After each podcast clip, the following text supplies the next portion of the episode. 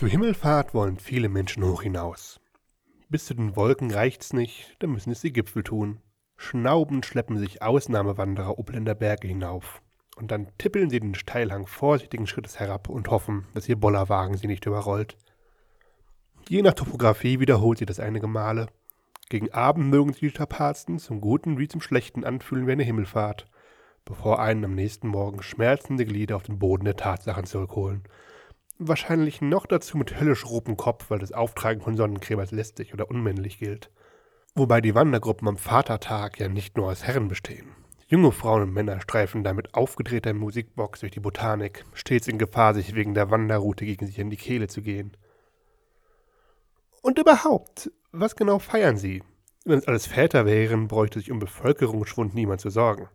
Himmelfahrt kann es nicht sein, sonst hätten sie nicht zusammen die Kirche nicht besucht. Vielleicht ist es ja einfach nur die Freude, sich Jahr für Jahr auf ein Himmelfahrtskommando zu begeben und nur leicht verbrannt, zerschunden und ausgelaugt zurückzukommen.